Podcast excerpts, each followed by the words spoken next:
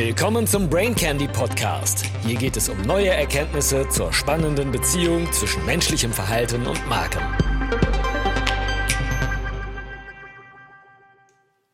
Brain Candy 61. Warum der Kontext gegen ihre Persönlichkeit gewinnt und sie das nicht merken. Die Macht der Kontexte fasziniert mich immer stärker. Jetzt bin ich auf das Buch des mehrfach ausgezeichneten Psychologieprofessors Sam Summers aufmerksam geworden. Er ordnet die vielen bekannten Experimente der Behavioral Economics neu an. Ihn interessieren weniger die oft unterhaltsamen menschlichen Verhaltensauffälligkeiten, sondern was das gemeinsame Prinzip dahinter ist, nämlich dass die Situationen, in denen wir Handlungsentscheidungen treffen, einen viel größeren Einfluss auf unser Verhalten haben als unsere Persönlichkeit, unsere Individualität. Nur glauben wir selber felsenfest, dass unser Charakter unser Verhalten leitet. Summers konfrontiert uns mit unangenehmen Wahrheiten, aber humorvoll verpackt. Viele Fünf-Sterne-Rezensionen sind der Lohn. Ich gebe hier die für mich faszinierendsten Erkenntnisse wieder, ohne die experimentellen Beweise mit anzuführen, denn sonst würde hier kein Brain Candy, sondern ein Brain Klotz entstehen. Ihre und leider auch meine Persönlichkeit sind nicht so stabil, wie wir denken. Wir sind mehr von den anderen um uns herum beeinflusst, als wir das glauben wollen. Sogar unser eigenes Selbstbild ist sehr kontextabhängig.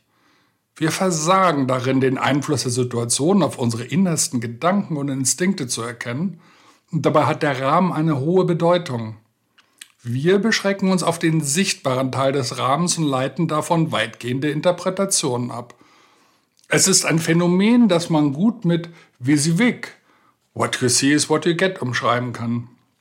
Wir betrachten das Verhalten der anderen und leiten daraus unmittelbar ab, dass deren Verhalten uns einen sehr guten Einblick auf den wahren Charakter, die wahren inneren Treiber der Akteure gibt. Ein Beispiel. Talkshows sind populär. Die Moderatoren haben hier qua Konzept die führende Rolle. Und dank Visivik werden sie von den Zuschauern als deutlich intelligenter als ihre Teilnehmer eingestuft, bekommen mehr Wissen zugesprochen beinahe egal zu welchem Thema. Die Zuschauer sehen nicht den Kontext, berücksichtigen nicht, dass die Moderatoren perfekt vorbereitet sind. Sie sehen stabile, intelligente Persönlichkeiten, die sich in jeder zukünftigen Situation konsistent verhalten werden. Nur deshalb funktioniert übrigens Werbung mit Prominenten. Wir sehen nur den Schauspieler, der mit seiner Rasur so zufrieden ist, dass er uns den Rasierer wärmstens ans Herz legt. Wir machen keine Kontextinterpretation. Hey, der wird doch dafür bezahlt. Sondern eine internal angelegte Interpretation. Hey, der mag seinen Rasierer wirklich. Werber können sich darauf verlassen, dass wir den tatsächlichen Kontext schlicht übersehen. Menschen sind eben leicht zu beobachten, Kontext ist viel schwerer, ist abstrakt, ja oft nebulös. Ein Hintergrund, der selbst im Scheinwerferlicht weitgehend unsichtbar bleibt. Man könnte sagen, dass unser soziales Auge nur oberflächlich eingestellt ist. Genau deswegen glauben wir im Marketing so gerne an die ganzen schönen Persönlichkeitsmodelle, denn das ist ja das, was wir wahrnehmen. Natürlich nicht bei uns selbst, schließlich sind wir ja Individualisten und lassen uns nicht in eines dieser Modelle pressen. In unserer Marktforschung erleben wir aber, dass Menschen sich anders verhalten, wenn sich der Kontext leicht ändert was nicht zu erwarten wäre, wenn eine stabile Persönlichkeit der wirkliche Treiber wäre. Genau weil Situationen so schwierig zu erkennen sind, braucht es besondere Mühe, den Einfluss zu erkennen. Sie haben vermutlich schon häufiger von Verbrechen gehört, in denen unbeteiligte Anwesende den Opfern nicht zur Hilfe geeilt sind. Unser Visivik-Weltbild urteilt sehr schnell, das müssen eben schlechte Menschen gewesen sein. Uns wäre das doch nicht passiert. Es waren eben die falschen Menschen vor Ort.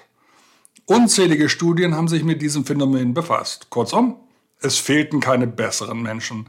Es waren immer die konkreten Kontexte, die das Verhalten der Anwesenden gesteuert haben. Wenn wir wissen, dass wir unter Menschen sind, verdunstet unser Verantwortungsgefühl wie Wasser in der Wüste. Die anderen nehmen uns diese Aufgabe instinktiv ab. Wenn wir beobachten, dass andere nicht handeln, dann interpretiert unser Gehirn, dass es gar keine Bedrohungssituation gibt. Und wenn man Menschen in Testsituationen dazu bringt, sich nur vorzustellen, dass sie gerade in einer Menschenmenge wären, sinkt jegliche Hilfsbereitschaft.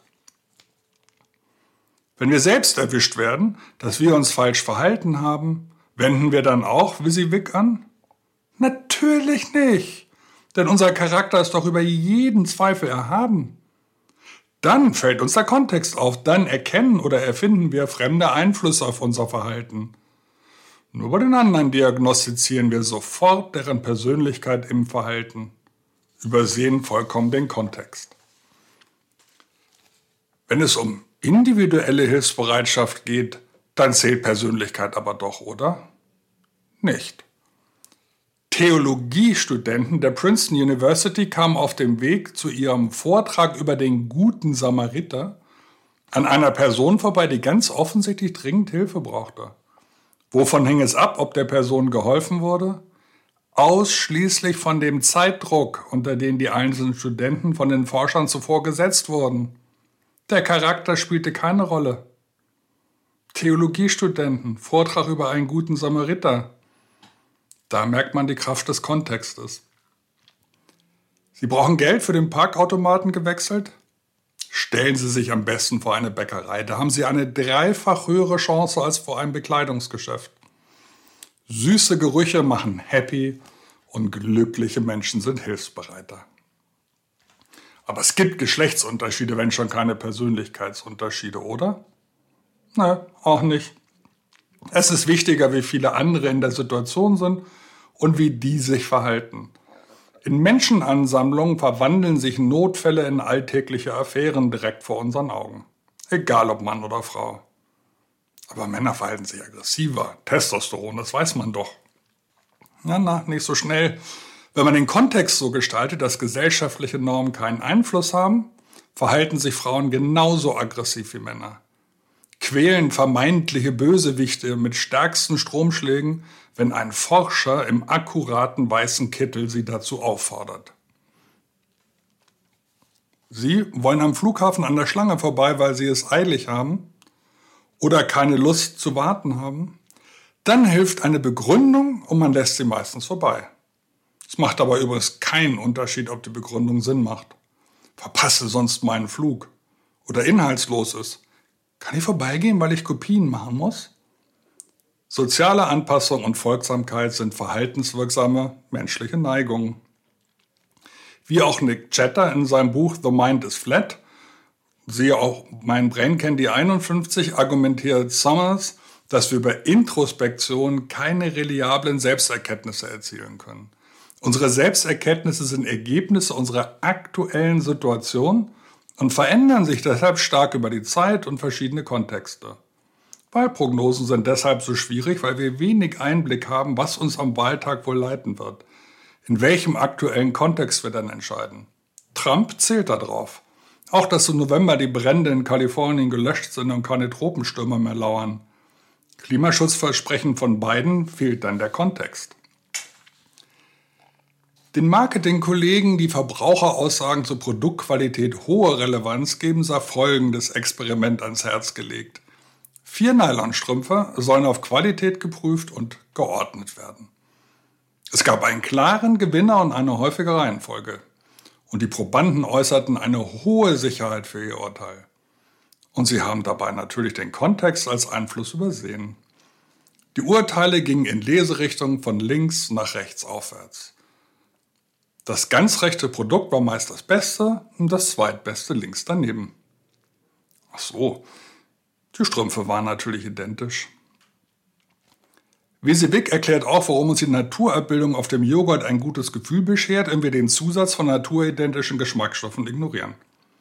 Warum wir Beyond Meat Kreationen als tatsächliches, vergleichbares Nahrungsmittel erleben und nicht als laborgezeugtes, höchst verarbeitetes Lebensmittel mit geringer Nährstoffdichte.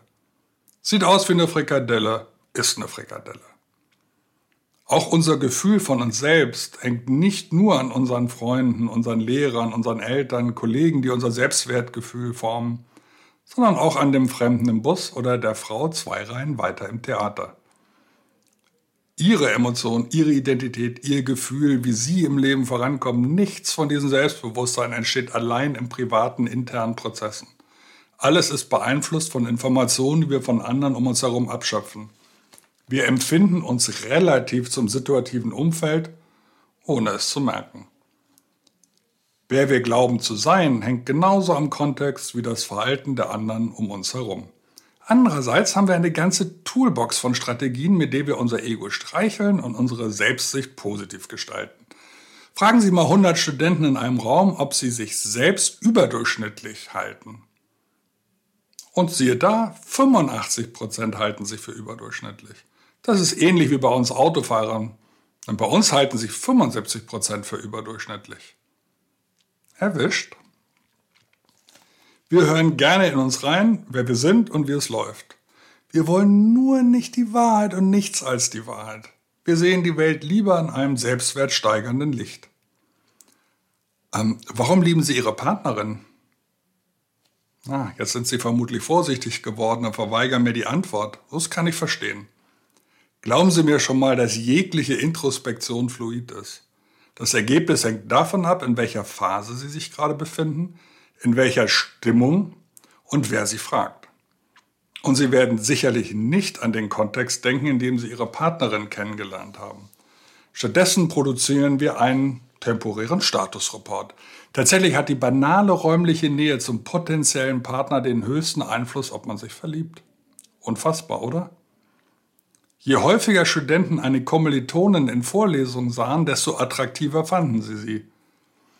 In einer Welt, in der viele Geld für Partnerschaftstests ausgeben, reicht es einfach, jemanden wiederholt zu sehen, auch ohne Worte zu wechseln, und schon ist unser Interesse angefacht. Es ist wie mit Werbung. Der einfache Kontakt mit dem Angebot, das, was man den Mere Exposure Effekt nennt, bewirkt Attraktion. Während wir alle wissen, was wir attraktiv finden, übersehen wir die Rolle der Vertrautheit. Und weitere kontextuelle Faktoren, wenn wir schon dabei sind, wie passendes Attraktivitätslevel, Macht, Sozialstatus und Verdienstpotenziale. Kontexte sind die Schmiermittel, die selbst in ungünstigen Umgebungen große Liebe entstehen lassen. Ist es nicht beruhigend, dass man keine Nadel im Heuhaufen suchen muss? Zum Schluss. Wenn Sie selbst mal dringend Hilfe brauchen, sprechen Sie einen Beistehenden direkt an. Nehmen Sie die Person aus der Anonymität. Entreißen Sie sie der Kraft des Kontextes. Sie brauchen wirklich nicht auf einen besseren Menschen zu warten. Und lassen Sie sich nicht von Coaches auf einen wahren inneren Kern reduzieren. Wir haben die Fähigkeit, uns weiterzuentwickeln, nicht im Hier und Jetzt zu stagnieren, sondern auch im Dort und später voranzukommen. Den Einfluss von Kontexten werden Sie ab sofort ohnehin besonders beachten, und deshalb kann ich mir eine letzte Anmerkung zu den beliebten Gruppendiskussionen nicht verkneifen. Der Studiokontext hat weder etwas mit der Kauf- noch der Verwendungssituation zu tun. Der Studiokontext ist für alle Teilnehmer außergewöhnlich und kann dementsprechend auch nicht zu alltäglichem Verhalten führen.